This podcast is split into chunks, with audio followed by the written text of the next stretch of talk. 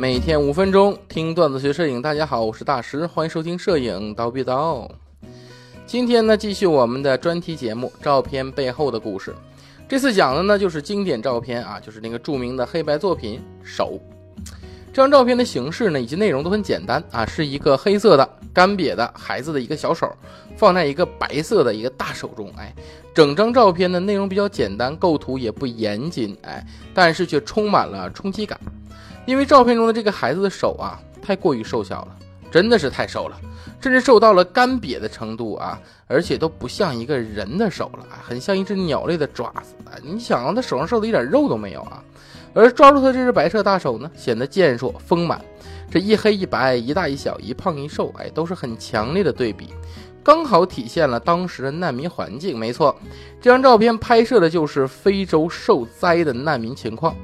当时是在一九八零年乌干达旱灾的时候，照片中干瘪的黑色小手啊，它就属于一个乌干达孩子，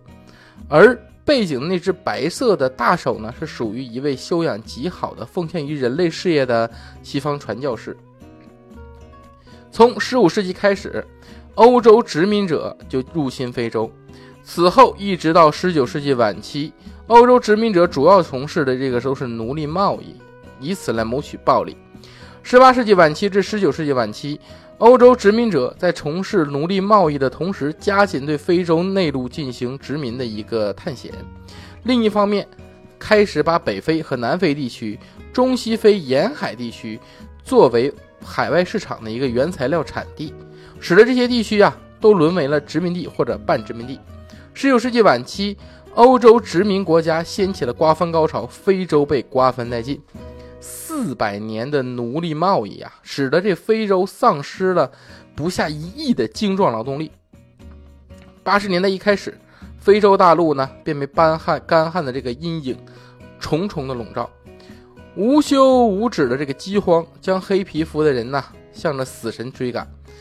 天灾之外加上人祸，哎，这个关键是救急的这些物品呢又不能及时的抵达灾区，就算是有热心的这个人呢也救不到他们。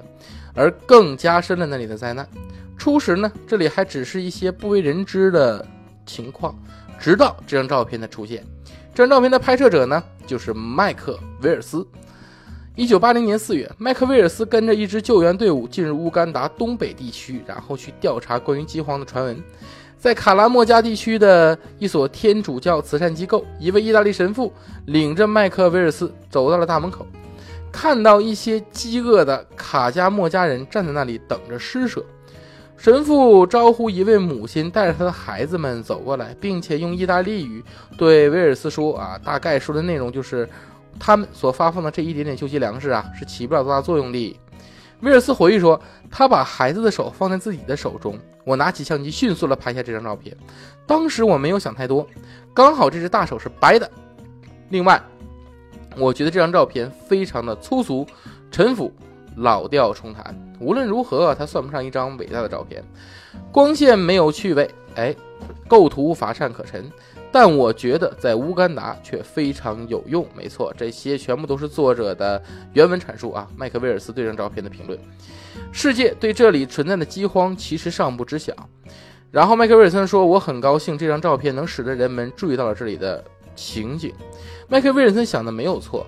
他这张照片不止打动了全世界的慈善人士啊，他为乌干达带来了很多的救灾的资金，同时也打动了一九八一年的第二十四届 WPP 国际呃评选评委们的心啊，被评选为年度最佳新闻照片。照片的作者，英国自由投稿。摄影记者啊，麦克威尔斯拍摄的这幅手，哎，就乌干达旱灾的恶果，引起了众人的关注，被德国的《星》、美国的《生活》、法国的《巴黎竞赛》等各大杂志广泛刊载，在不同肤色、不同语言的人心中都留下了深刻的印象。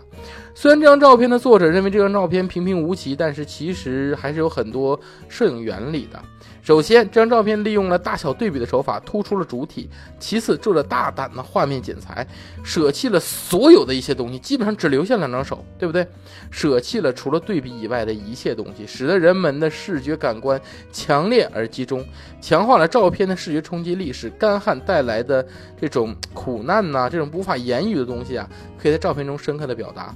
就摄影手法表现而言呢，就是这种对比手法呀，在绘画中很多，摄影中呢也不是威尔斯一个人独创，也有很多。可贵就贵在在新闻摄影的拍摄中，在突出旱灾恶果的这一主题上，特别是在新闻现场的拍摄，它运用的恰如其分，从而获得了巨大的社会效果。正是普通却又伟大的这张照片，它震撼了整个世界，使人们开始进一步关注非洲这个灾难的大陆。好，那么本期的照片背后的故事呢，我就讲到这里了。因为是传记类的讲述呢，所以参考了百度百科以及新浪微博、微博的人文地理专栏。那么想看这张照片的同学呢，可以在我们的蜂鸟微课堂的微信号上回复“小手”两个汉字啊，就可以看到了。好，那么我们本期就到这里，咱们下期见。